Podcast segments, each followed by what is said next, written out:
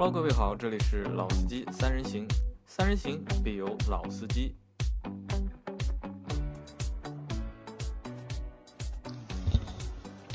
Hello，大家好，欢迎收听老司机三人行，我是杨磊。大家好，我是老倪。啊，大家好，我周老师。啊，今天和昨天一样，还是我老倪和周老师，我们三个给大家做节目。那今天和大家聊什么呢？今天的题目呢比较有意思点，今天叫辉昂不辉煌。因为我们在上个月的节目当中呢，我们我们做过就是上半年中国汽车销量排行榜嘛，然后我们当中看到了一辆车，就是蛮让我们就是意外的，就是上海大众的辉昂，然后它好像是从应该是销量是八百多辆，好像是八百多辆，这八百多辆的一个销量，然后这个级别的车，然后就又是一辆新车，对吧？因为从去年到，因为辉昂应该是去年上市的吧，应该。去年上市，然后因为从去年到今年，大众上过两辆新车嘛，一辆辉昂，一辆途昂，都是昂字辈的，对吧？也是目前在上海大众的就是产品线里面看上去是最高端的两款车型，一个是 SUV 的最高端的一个车型，一个是轿车的最高端的一个车型。但辉昂从三月份上市到六月份，它一共卖了将近两万辆不到，那么基本上完成了它的一个就是市场的一个目标，但是。啊，途昂说错了，途昂，途昂是完成了，就是三个月多月时间吧，它完成了就是两万辆不到的一个销量，但辉昂从上市到至今，可能也只卖了八百多辆，那这个是蛮蛮有趣的一件事情，而且就是我们也看到，就群里很多小朋友都发了这个内容发到群里面来，让大家就是讨论嘛，那我们所以这期节目我们就会和大家讨论讨论，就是辉昂这件事情，那。节目开始之前呢，我们三个人啊，就是先大家轮流就谈一谈，就是大家对辉昂这辆车的一个印象，或者对它的一个看法。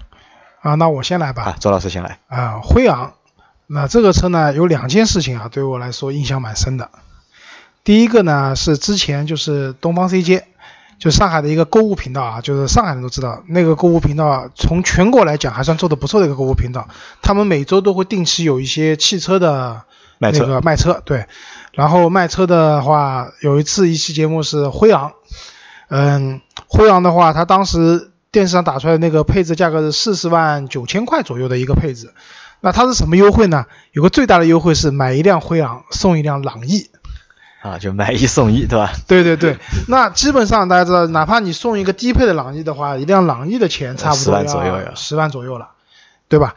那所以那个。等于这个车的变就相当于变相优惠十万块钱了，七五折。哎，对，那我觉得这个幅度是蛮大的，而且它这个幅度还是以送一辆车的这种角度，就像以前我看到过买 A 八送 A 四，当时也觉得蛮震惊的。很多年前的。对对对，那现在是买辉昂送那个送朗逸，我觉得这个是真的是一个很大的幅度。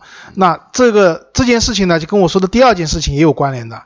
就前段时间啊，可能三个月以前吧，那个时候我跟我太太去大上汽大众 4S 店看车，然后呢进门以后啊，就看到这个 4S 店展厅的最中间的位置，一个黄金展位放了一台辉昂，然后呢展厅里面人蛮多的，但是这辆辉昂前面是没有人看车的。没有人看，对，而且门也锁着，也不让你坐进去，整体营造出一种很很高级的，哎，很神秘、很高级、很讲的有点孤芳自赏的感觉。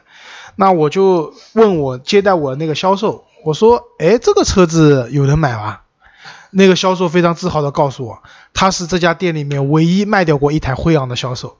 那我觉得这个销售应该算是金牌销售了，不容易啊。所以以上两件事情就是我对我对辉昂的一个总体的印象，卖不动，加上现在应该有蛮大幅度的优惠。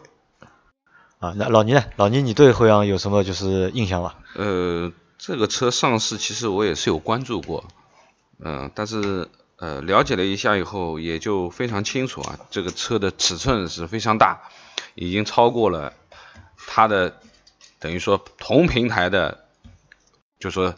可以说是兄弟吧，我们说的哥哥 A 六啊，因为尺寸上面已经大于 A 六这个尺寸了啊，已经接近接近五米一这样子的一个尺寸。那么呃，怎么样讲呢？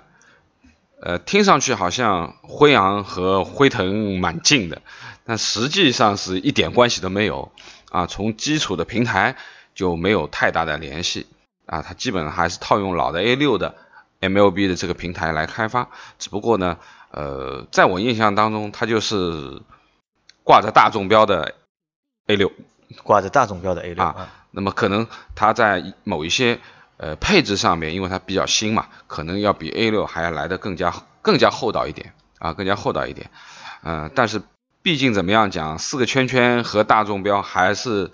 在品牌价值上面还是有一定的区别，溢价上面还是啊，溢价上面还是有一些区别。就你会觉得奥迪 A 六会还是会更高级一点，比辉昂对吧？我那我觉得前面我们已经讲到了，就是同样的一个平台的东西啊，而且配置又不比 A 六差，价格也比 A 六，我准准确的讲就是从打完折以后的这个价格肯定要比 A 六便宜，对不对？但是为什么它的销量还跑不过 A 六呢？那么我觉得在品牌上面其实是。吃了很大的亏的啊，吃了很大的亏啊。那么换个比方讲，就像我们很多年前在马路上看到辉腾的时候，总认为这是辆帕萨特，一辆大帕萨特王啊。那么很多人说，我前面有一辆宝马，然后然后我要撞上去了，我一看边上有一辆大众，我就先撞大众啊。结果这辆大众比宝马贵。那么这就是一个笑话啊，就是说，毕竟很多人呃在印象当中啊，大众的这个。品牌啊，价格啊，已经基本上固化掉了啊，达到一个什么程度？你要去改变它很多的东西，让它往豪华，甚至于说往呃 C 级，是乃至于 D 级车上面去靠啊，因为辉腾是一辆 D 级车，蛮难的啊。这个就是我觉得对于前面你说的这个八百辆的这个销量，我觉得一点都不奇怪的原因。啊，那我对辉昂的印象是这样，因为我对大众车其实关注的不是太多，特别是轿车关注比较少。因为我是去年好像辉昂上市时候，因为我妹妹在大众工作嘛，她一直就天天在刷屏嘛，朋友圈发就是那个辉昂上市的那个东西嘛，我就一我就在看，因为她发了我就看了嘛，就看了一下之后呢，我觉得就是给我第一我第一联想到是什么？我第一想第一个联想到是辉腾嘛，就是你前面也说了，因为可能。呃，前面周老师也说了，其实辉昂和就是辉腾是完全没有关系的，对吧？但对于我来说，其实我对辉腾我也不了解，我对辉腾也不了解。你真的现在如果开一辆辉腾开在我面前的话，让我站得远一点的话，只只让我看车头的话，可能我也认不出它到底是帕萨特还是辉腾。那只是从就是字上面对吧？因为辉腾，然后它现在是辉昂，那我觉得哦，可能是当中有某些联系在里面，可能是一个延续，对吧？或者是有某有某些的就是继承在这个里面。那这个就是我对就是辉昂的就是初步的一个印象。对，这也是厂家就是那个命名的时候的一个技巧吧？一个技巧对吧？让你隐隐约觉得它可能和上一代的辉腾辉腾是有关系的，对吧？因为大家知道辉腾是那个。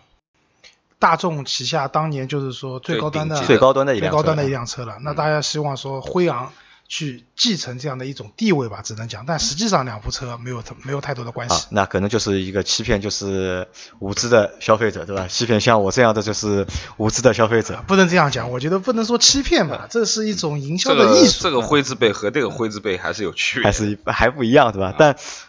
我第二个印象是什么？第二个印象是，就是我后来因为有这辆车出来之后嘛，那我就去查了一下，就是辉腾的资料，就发现呢，辉腾其实在中国其实也是应该算是一个失败的车型，对吧？包括就是它的 SUV 途锐，途锐可能比辉腾还稍微还好一点，但是辉腾在中国肯定是属于失败的。那我觉得可能就是他的孙子或者他的儿子辉昂，那基本上和他的。处境或者是情况是差不多的，那这个就是我对就是辉昂的就是一个初步的一个就是印象。那这可能就是我们三位当刚刚就谈了就是我们对辉昂的一个初步的印象。那我们作为就是呃这个汽车营销也好，或者是汽车广告也好，这个从业者来说的话，呃我们大家分析一下，那为什么这个车卖不动？因为我特地今天上午我看了很多篇就是和互联网有关的文章啊，就是我我先看什么呢？我先看了很多就是公关稿，就是 厂家发的那种就是惠阳的就是公关稿，就我觉得写的都很好，就是写的就是而且都很有道理啊，就是他们填补了一个就是市场的一个空缺，对吧？然后填补了就是产品他们产品线上面的一个空缺，然后从配置上面对吧？这个配置非常豪华对吧？要要什么有什么，然后价格呢其实也不是非常高。对吧？但实际的情况却是卖的非非常糟糕。那我们三个人来讨论讨论，为什么这个车会卖的那么糟糕？啊，还是我先来说吧。那我觉得就是车子卖的不好有很多原因了。那其中有一个很重要原因，我觉得跟它的品牌有关系。品牌，嗯，就像老倪刚刚讲的，就是说大家对一个品牌的它的一个价格区间是有个固化的认知的。对就打个比方讲，就比如说大众的车型，对吧？那对于我们大部分的汽车消费者来讲，对大众车型的认知的话，认为这个车差不多就是十万起，一直到二十万左右，是大众大众的车子应该有的一个定价。那如果说在 SUV，因为中国比较热嘛，那像途观啊这些车子的话，可以再往上一点，二十五万甚至到三十万。但是我相信，真的买顶配三十万途观的人肯定很比较少少，比较少少，大家还是冲着二十几万差不多尤其20万出头。对，尤其途观又是加价，对吧？现在途观 L 这些车子可能要加价，什么？大家会选这个车，还是会选它中低配为主。嗯那再举个例子来讲，比如说宝马，对吧？大家都知道宝马这个车子，那你心里面固有的认知啊，这个车三十万起，对吧？对二十多万了，至少对吧？小30因为现在万起小三十万起，二十五万以上，一直到一百万，一百万、两百万都有。那么在这个区间里面，不同的它的不同的级别的车子都有自己的一个定位，基本的标准。对，都有一个基本的标准，那大家是认知的，是也也也是能能买单的，对吧？再换句话说，如果再换个低点品牌，比如说我们讲比亚迪，对吧？或者讲奇瑞，那么我们大家固有的认知说，这个车基本上就是十万，十万以内，嗯对吧？十万万，对吧？十万到十五万，十万以内甚至到十五万，那差不多会有人买，对吧？这就跟吉呃那个就是刚刚讲那个吉利，对吧？吉利它有一个车叫那个博博越，博越，对吧？一个是博瑞，一个是博越嗯对吧？SUV 卖的好一点，它的轿车的话卖的总体来说也不是特别好。，也不行。嗯虽然他说我用了很多沃尔沃的技术，对吧？因为吉吉利买了沃尔沃嘛，但是大家他可能针对的是一些三线市场的公务员，对吧？不想太不想太招摇或者怎么样，所以他们会选择这个车型。那但这个车可能它的品质啊各方面啊确实不错的，但是品牌放在那边，所以它销量不会太好的。那回过头去讲，刚才讲到的那个那个辉腾，对吧？包括它的途锐，途锐和辉腾这两款车在中国市场上总体来说卖了很多很多年了，但是你在路上的可见度并不是太特别高的，原因还在于是说，到了六十万这样的一个级别，六七十万这样一个级别的话，大家不太会去选择大众的品牌的车型了，对，更多的还是往奔驰、宝马上去了。超过六十万就是肯定是 BBA 是作为就是基础选项嘛。那可能你比较有个性，我买辆捷豹，对吧？或者说你再稍微加点钱，可能奔着奔着什么保时捷的帕拉梅拉这样车型去了，或者买辆凯宴都是有可能的。但是你不太会说我花六七十万去买一辆大众的车。那回到辉昂上来讲也是这么回事情，辉昂三十四万九起，一直到六十多万，它其实超出了人们对大众品牌的一个价格区间定位的这样的一个固有的认知。那要去改变这样的一个这样的一个认知的话，其实本质上是很难的。因为很简单一个道理，就刚才也讲到了，它和 A 六虽然是同平台的，那我真的花这点钱，我为什么不去买一辆奥迪的 A 六呢？对，嗯或者说宝马的五系，对吧？当然新五系出来比较贵，之前的话五系，因为新五系从五二八开始的，它低配的五二零什么还没出来，但像以前五二零的话，最低的时候也就三十几万都可以买了，嗯那为什么不去买这些车，而去买一辆辉昂？这个其实很难去说服自己要去做这样一个决定的。所以我我的观点还是说，品牌决定了这辆车它这个价格区间是很难去卖的，很难会去卖的好的。八百台的销量，基本上就是说，如果说接下来有一些其他的促销政策的话，可能会上去点，但不会有太大本质的改变。嗯那老倪呢？老倪有什么想法吧？你们前面在聊这个呃辉昂这个版本的时候啊，我正好随便翻了一翻，就是特别前面周老师在讲了东方 C 级的那一款，就是四十万九的嗯，啊那一版，然后我稍微看了一下它的配置，如果说按照七五折来算的话，哦，那个性价比很高啊。我随便说两个配置啊，第一个方向盘加热功能方向盘加热啊，这个是一定豪车才有的啊。对，然后第二个，前排的主动通风座椅和按摩座椅啊，啊带按摩座椅也是嗯豪华，而且它的前排座椅坐垫长度可调节，四向的腰托，这个都是属于座位的高配的版本了。对吧？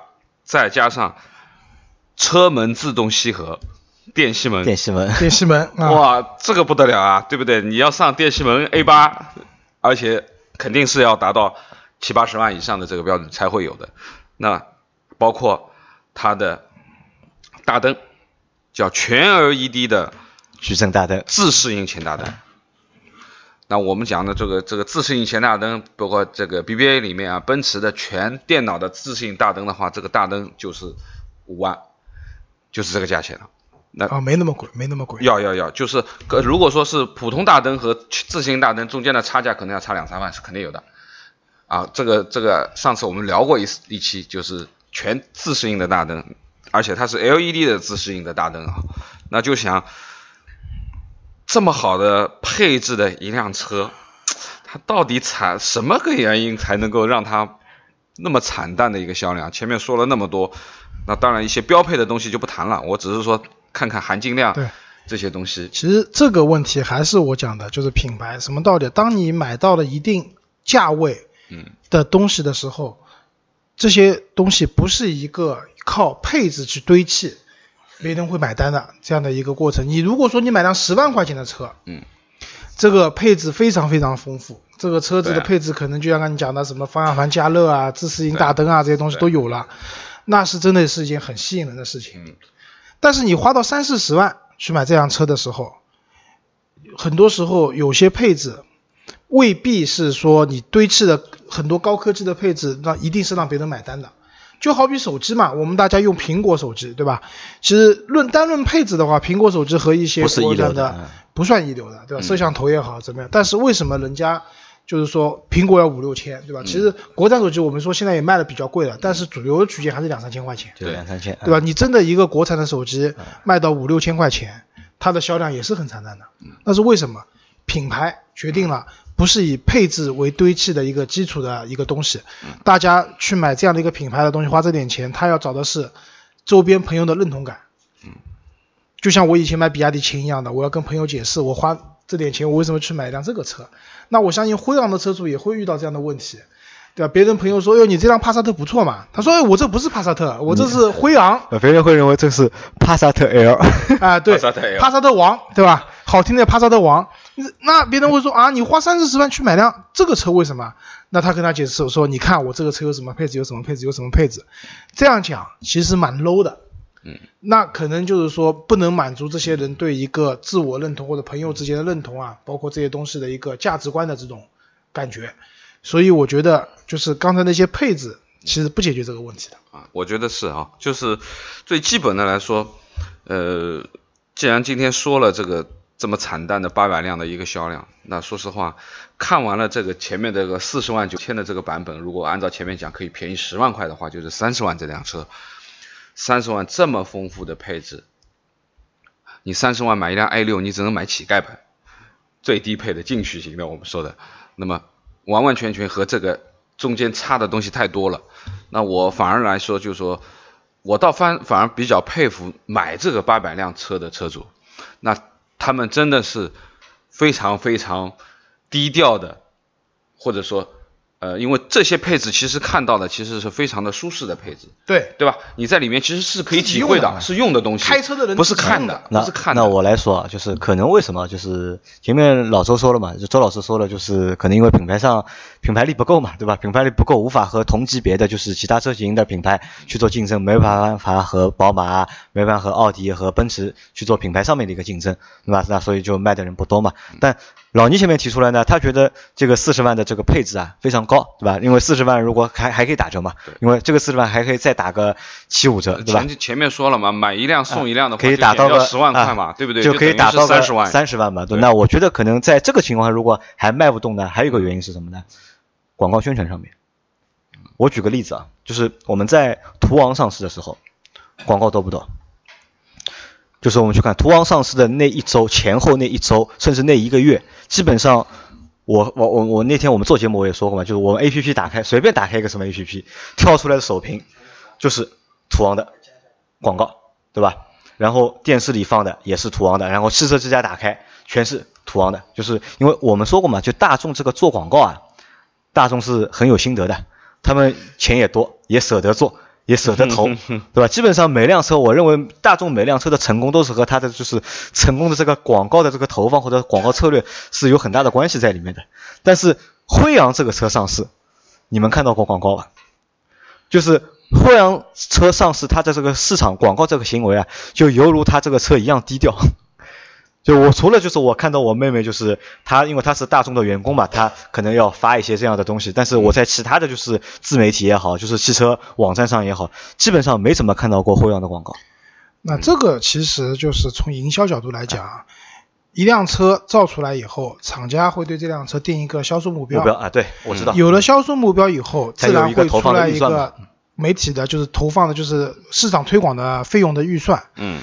那之前我也看到相关的一些信息去讲，就是上上汽大众其实对这辆车的销售其实没有太大的目标的。那这是好好好从好处来讲，就是说他们反正这个车卖八百也好，卖八千也好，都在计划内的，对吧？对，都无所谓。但缺点在于是说，因为这辆车没有销售目标，也就意味着它的市场推广费用也是非常低的，嗯，对吧？然后刚才讲了途昂，途昂是你说这辆车真的卖的很好，一辆 SUV 来讲。嗯，也不算特别好吧，还过得去。因为它这个尺寸的，对，途昂还卖的还不错。我觉得，因为对，因为途昂这个车我很关注，因为我也是二胎家庭，对吧？那我也想要一辆七座的车子。途昂这个车子我也去那个试驾过，也去看过车。嗯。它这个车有它的优点所在，因为三十多万，因为它的低配的版本就三十多万嘛，对吧？三十多万买辆 SUV，买辆大众的 SUV，刚才也讲了，其实是。蛮奢侈的一个行为啊，没有，我是说还是可以接受的，对吧？我觉得蛮奢侈的，你觉得是可以接受？还是可以接受的，三十万，因为三十多万，不是因为有途昂那个尺寸去做支撑，对对吧？如果换成因为途观 L 的这个尺寸，你就不能接受了，就对，因为途昂，你当你走进店里面第一眼看到它的时候，那个车的尺寸明显是鹤立鸡群的，嗯，对吧？震撼，已经已经是按照一个全尺寸 S SUV 来看它，对对对，那但是。就就有种说法讲，途昂有点像途锐的继承者嘛，对吧？两个车的尺寸各方面都差不多。它比途锐还大了。对，那至于这样的一种情况下，我觉得这个车子它能卖到这样的数量，跟它的推广、跟它的产品力本身是有关的。但是辉昂，你可以看啊，你到店里面去看，如果你不是一个非常懂的人，在你看来这辆车子和帕萨特真的有很大区别吗？一眼看过去。其实没什么太大区别，对，就是车车型尺寸大，但是车型尺寸建立在说你有比较你才觉得它大，嗯，对吧？辉昂是呃途昂是不用比较你就觉得它大，对的，辉昂可能要跟帕萨特停在一起，我说哦这个车是大的。但是也没有大到说一下子让你觉得哇，这个车这么那么大。但是辉昂的竞争对手不是帕萨特，是奥迪 A 六或者是奔驰的 E 级嘛？对啊，或者宝马所以这就是问题啊！你当你这个车你进去 4S 店，你一眼并没有让你觉得这个车很震撼的情况下，但是你一问价格，你很震撼，你都震惊了，对吧？啊，那么贵啊，对吧？你甚至连问一下这个车有多少优惠，你可能都不好意思问，问优惠的勇气都没有了，对吧？就是这个可能是一个很大的一个问题。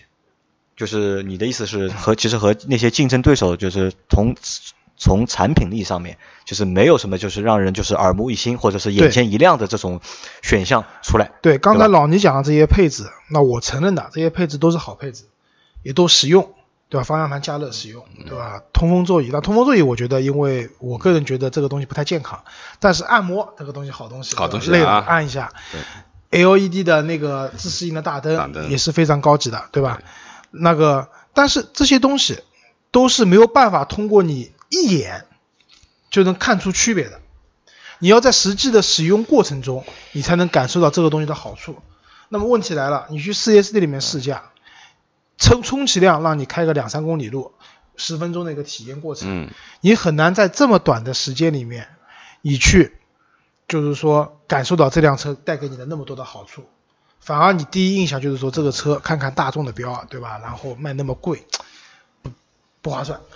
那可能还是就回到我前面说的嘛，就是在宣传上面，其实还是做的就是不到位嘛，对吧？对啊，这这是个循环嘛。你车子卖得好，你有更多的钱去做宣传；你车子卖不掉，用户多，口碑也多，对吧？有好的口碑，宣传也会好。对，那。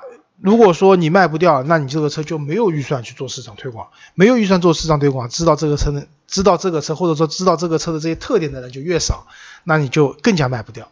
所以这是一个良性循环和恶性循环的问题。啊，那我问两位一个问题啊，就是如果让你们去选择，就是如果你们有一个换一辆就是 C 级车的这种需求，手上有个四十万左右的预算，你们会去选辉昂这辆车吗？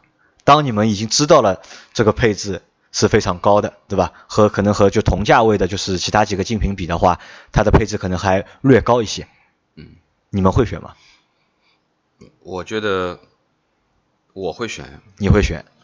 啊，你为什么会选？你说个原因出来听一下。呃，我是觉得就第一个，它是本身基于 A 六的底盘的这一块，那当然它的底盘素质各方面是没问题的，对不对？那么第二个呢，就是说，呃，就像前面讲的，呃，因为之前我真的没有太多的去关注过这个，当然，当然仔细仔细的翻了一下，就是我还不是看它的高版本啊，还是只是它的四十万的那个啊，就是我们说的次最次低配上面一个，对吧？就三十四万九的、四十万九的，那么第二个配置，那么这个第二个配置基本上已经都可以上到电吸门、上到按摩啊，我还没有说它的感应式的后备箱啊、脚踢式的不需要手的啊这些。那么我觉得就是说，如果说你真的给我一个四十万左右的预算，我可能真的会去好好的看一下，好好的去看一下。那我认为我我买车的原则是，第一个它必须得呃好开好开，啊，第二个我觉得车子是给自己用的，你自己要用的舒服啊。有些东西好看的东西，不实用的东西，甚至于说你真的只是，比如说有很多啊，就是说我我打个比方说，比如说有很多品牌的车，包括比如说法系的车，那它的内饰做的绝对炫啊，包括我们说的这个这个标志也好啊，航空式的啊，包括 DS，那绝对就是一眼让你很惊艳的这种这种东西。但是时间久了以后，你可能会发觉，它也就那么回事情。嗯，那还不如一个我每天能感觉得到的，比如说呃一个按摩座椅，因为我很舒服，对不对？一个通风座椅可以让我背后没有汗，那么这些更加在车的使用当中，你会感觉更加的贴心吧？那我我觉得就是说实用功能这一块。那其实你的选择的原因还是因为就是这个价位要比你可以选的其他的车型的就是配置更好一点，当然。对吧？就是从配置上啊，面去，因为我觉得就是说，从大众本身，包括因为我现在自己在开奥迪嘛，那么我觉得奥迪和大众其实也没太大的区别，只不过从品牌价值上讲，肯定奥迪要高得多，对吧？要比要比大众要高。那么，但是说实话，如果说大家的同样的技术的前提下面，那我对于这两个品牌，因为本身我就是大众系的，我也无所谓说奥迪和和大众有太大的区别。那么，我认为我会选。你认为你啊，我认为为我会选。如果说前提就像前面周老师讲的，在四十万的价位上便宜十万块，它是一辆三十万级别的这个车，有这么样的一些配置的话，那我觉得性价比很高啊，而且又是新款，对不对？那周老师呢？那我你你会选吗？我不会选，我原因是什么？第一个，刚才老聂也讲了，四十万的价位便宜十万块钱，它其实这辆车现在是三十万，对这是个伪命题。你刚刚说你有四十万，四十万你要买四十万的车，40万我不会选它，啊对吧？好，这那回过来讲，就首先来讲，从我个人讲，我们也不讲品牌这些东西，我们就也从从驾驶上来讲啊，嗯，BBA 这三个牌子，我对奥迪一直都不太感冒，嗯，就是说，那虽然老倪是奥迪车主啊，但我不针对人啊，就是说，为什么奥迪大家知道，它要么就是前驱，嗯，要么就是四驱，对，对吧？那我不太喜欢开四驱车，我觉得四驱车，因为我在上海这样的地方也不下雪，四驱车对我来说意义不大，驾驶乐趣也差，油耗又高，加速又慢，嗯对吧？前驱车，那我都已经花到四十万了，我为什么还要去买辆前驱车呢？对吧？辉昂，对吧？它要么就是那个四驱版本的，要么就是前驱版，两驱就是前驱版本的，对吧？所以我对奥迪这个品牌一直都不感冒，那何况大众呢？对吧？我花四十万去买一辆前驱车开，我觉得我不太会，因为我虽然现在开的是 C 两百，对吧？包括如果四十万的话，我更多的可能还是会在 E 级 E 或者五系五系，或者那个可能会去，就是说再加点钱或者怎么样，我去可能像捷豹啊这些比较个性的品牌，但我的前提是说我一定会买它后驱，因为确实后驱车的驾驶感受确实和前驱还不太一样。就举个例子啊，若干年以前我开那个林荫大道，别克的林荫大道，嗯那个车看着很笨重，对吧？但因为它是一个后驱平台的车子，其实那个车开起来感受还是不错的。它的高速上面的就是转向的灵敏性啊，包括这种转弯半径啊，看着那么大的车，其实都是不错的。那个车子如果不是因为它的品控做的太差了，那个车全是一堆毛病。嗯，我相信林荫大道可能在中国别克这个林荫大道当时最高端的轿车，也不会走到今天这个地步，到最后就没有了。嗯，那所以对于我来讲，花到这个价位了，我当然会考虑品牌，对吧？那我我也不是一个很个性的人，我会比较随大流的，所以会去选择奔驰、宝马，刚才说的会多一点。嗯，那一两百也可以买了，对吧？嗯宝马现在新新五系的话，四十万买不到，嗯但是四十五对，四十万买不到，但是以后五二零啊这些应该是出来了以。后都是可以买到的。嗯，但是就是另外一个来讲，就是说，我我也觉得就是说，但是我还是会在乎一些别人就是说来问我这样的一个问题，就是说你花四十万了，你怎么还买辆大众啊，对吧？这样的解释起来蛮累的。对今天解释 他已经他已经被情所伤了。哎对的，这个不要解释，就你把他拉到车上，让他坐一下，开一圈，让他感受一下，对吧？对，不会的，大部分的人不可能说你坐一下，然后就像你我刚才说的，你跟他讲我这个车有这个配置，有那个配置，对方就会觉得说你很 low 的，就一天要跟我讲谈配配置，不是这样的。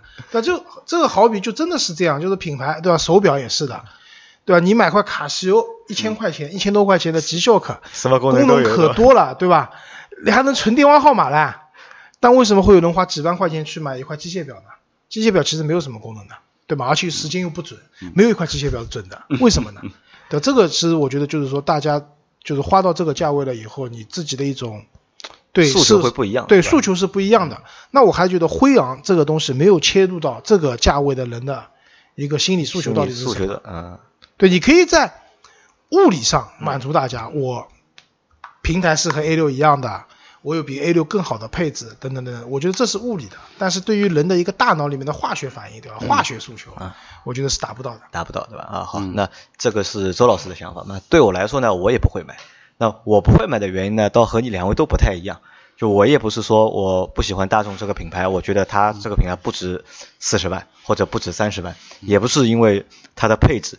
然后，而我是觉得，因为我认为大多数的用户啊，就是像我们这样的用户，就是能够买得起，就是如果能够花三十万或者是花四十万买车的，就是我们这种普通用户，我觉得我就可能不太会去选一辆这种 C 级车，嗯对吧？我可能就是我可能会买一辆两种选择嘛，对，要么就买一辆稍微大一点的 SUV，对吧？如果你让我选选途昂，那我觉得我可能会选，就是因为我觉得途昂能够解决我家用的这个问题嘛，问题对吧？嗯或者是你让我去买一辆稍稍微好一点的，是买个 G L 八的顶配，对吧？新的 G L 八的顶配，那也要四十多万，那这个我觉得我可能也会去买，因为我觉得我这个用得到嘛。但是你给我一辆 C 级车，那我觉得就有点就让一个普通的就是老百姓的用户去开一辆 C 级车，我觉得有点不伦不类，对吧？我我又不做官，对吧？我也不是做什么大生意的，我只是一个普通小老百姓。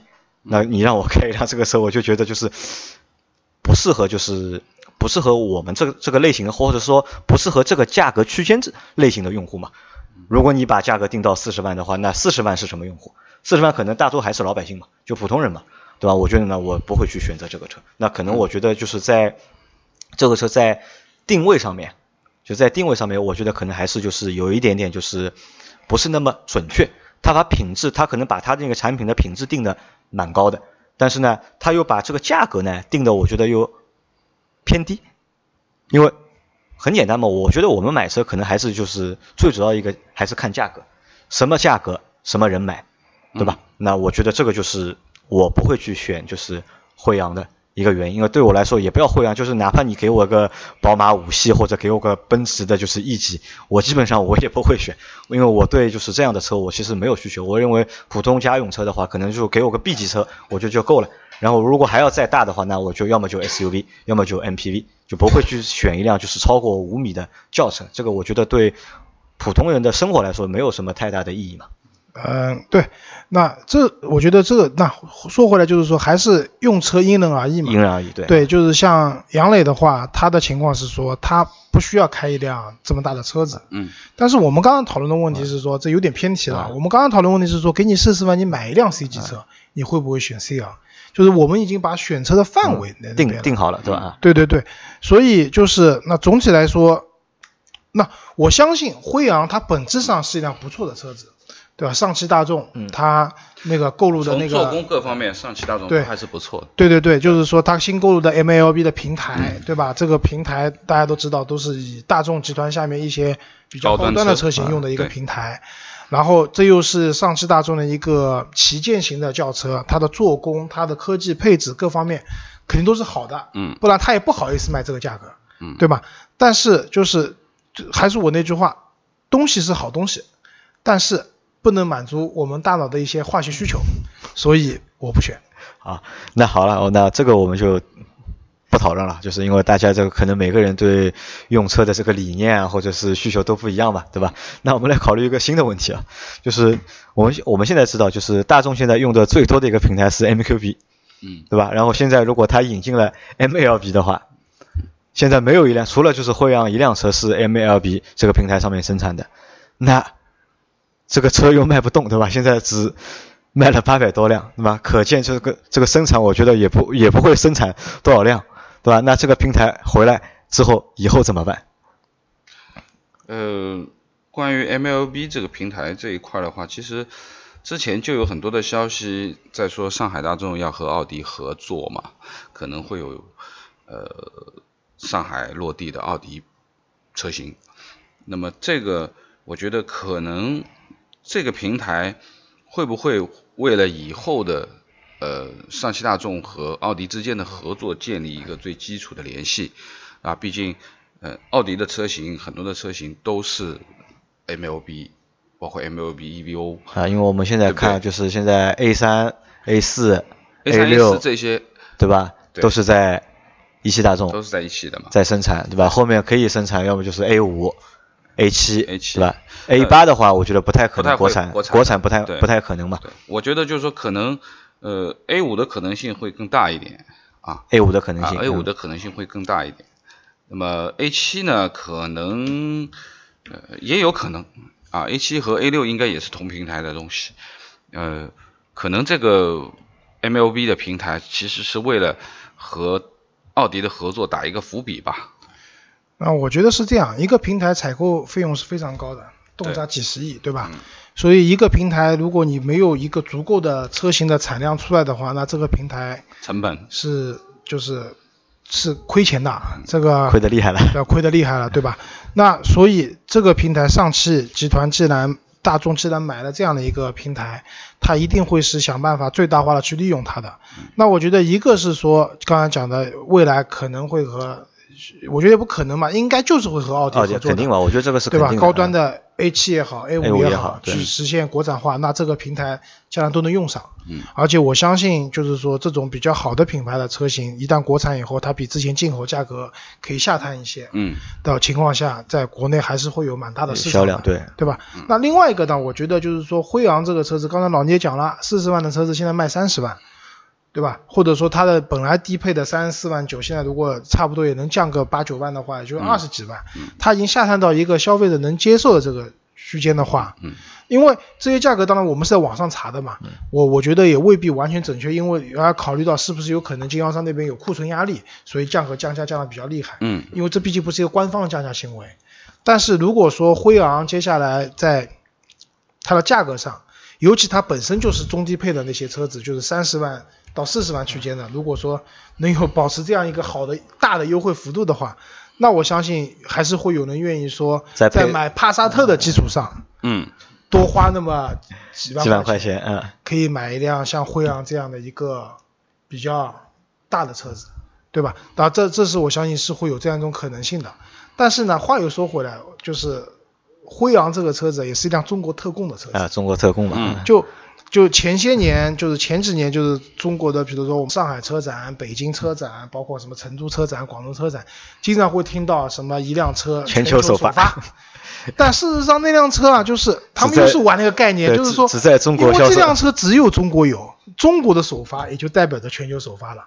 那但是这种概念，我觉得其实是本身也不是一个很好的概念，我觉得，而且消费者也看多了。对这种概念不买单了。这个可能也是一个新的问题来了，就是因为我们以前看，就是现在我们看，就是在销售榜前十名的轿车里面，卖的最好的都是那些中国特供车，对吧？你新桑塔纳也好，你朗逸也好，你那个就是呃新的那个别克的那个英朗。且新英朗也好，其实这些都是就是中国特供车，对吧？那以前我们在做中国特供车的时候呢，都是做就是偏就是中低端的，对吧？可能也就售价在十万左右，对吧？十一二万这个价位的。那现在呢，可能就是把这个升级了嘛，对吧？去做一个高端的一个就是中国特供车，对吧？目前来看，可能就是暂时是哎，暂时是 对失败了的。因为这个问题还是回头刚刚讲了，就是说你花十多万买辆车的时候，你能接受的。这辆车子可能只有中国有或者怎么样，但是它的品牌可过得去了。桑塔纳再怎么说到大众，但是这个车基本上七八万。啊，因为那我我打个不恰当的比方啊，就是这是我这两天遇到的一件事情啊，就是嗯家里我养宠物嘛，买狗嘛，对吧？就买狗对吧？你买一条一千块的狗或者买一条两千块的狗，你是不怎么会在意的。当一条狗你要卖到一万或者两万的时候呢，每条狗呢都会配一张血统的证书。对吧？他有他他有有有血统的，就好的东西都是有血统的，对吧？他爸爸是谁，然后有登记的，他妈妈是谁，然后他的这个啊，对他的这个血统是纯正的。对，可能就是把这个东西套在车上，有点不是太恰当。我觉得话糙理不糙，就是也也是有一定的对道理在里面。我觉得对，其实就是当你车子买到更高级的的时候，就比如说帕萨特，追求的东西就不一样。再怎么讲，帕萨特 B 七，我们在国外这个车是有的，对吧？就像以前我们就包括现在应该卖的蛮好，高尔夫也是的，在欧洲这个车也奉为都是有基因的，就一代一代改良下来的都是。但是就中国特供车啊，如果要去做一个中国高端的特供车的话，那可能这个还是有一点点难度的。对对对？是是这个意思。好吧，那这期节目我们也就暂时先到这里。因为我们其实就像周老师说的一样，就是我们在瞎操心。对吧？对对对，大众那么大个车企，对吧？造一辆车，随便他卖多少辆的，我们还在为他担心这个车为什么卖不掉啊？还要去想一些就是原因啊，或者想一些办法说去分析它卖不掉的原因。那周老师说了嘛，我们都是在瞎操心，对吧？那可能我们也就瞎操心，随便瞎逼逼，好吧？那这期节目就到这里，大家拜拜。好，拜拜，拜拜。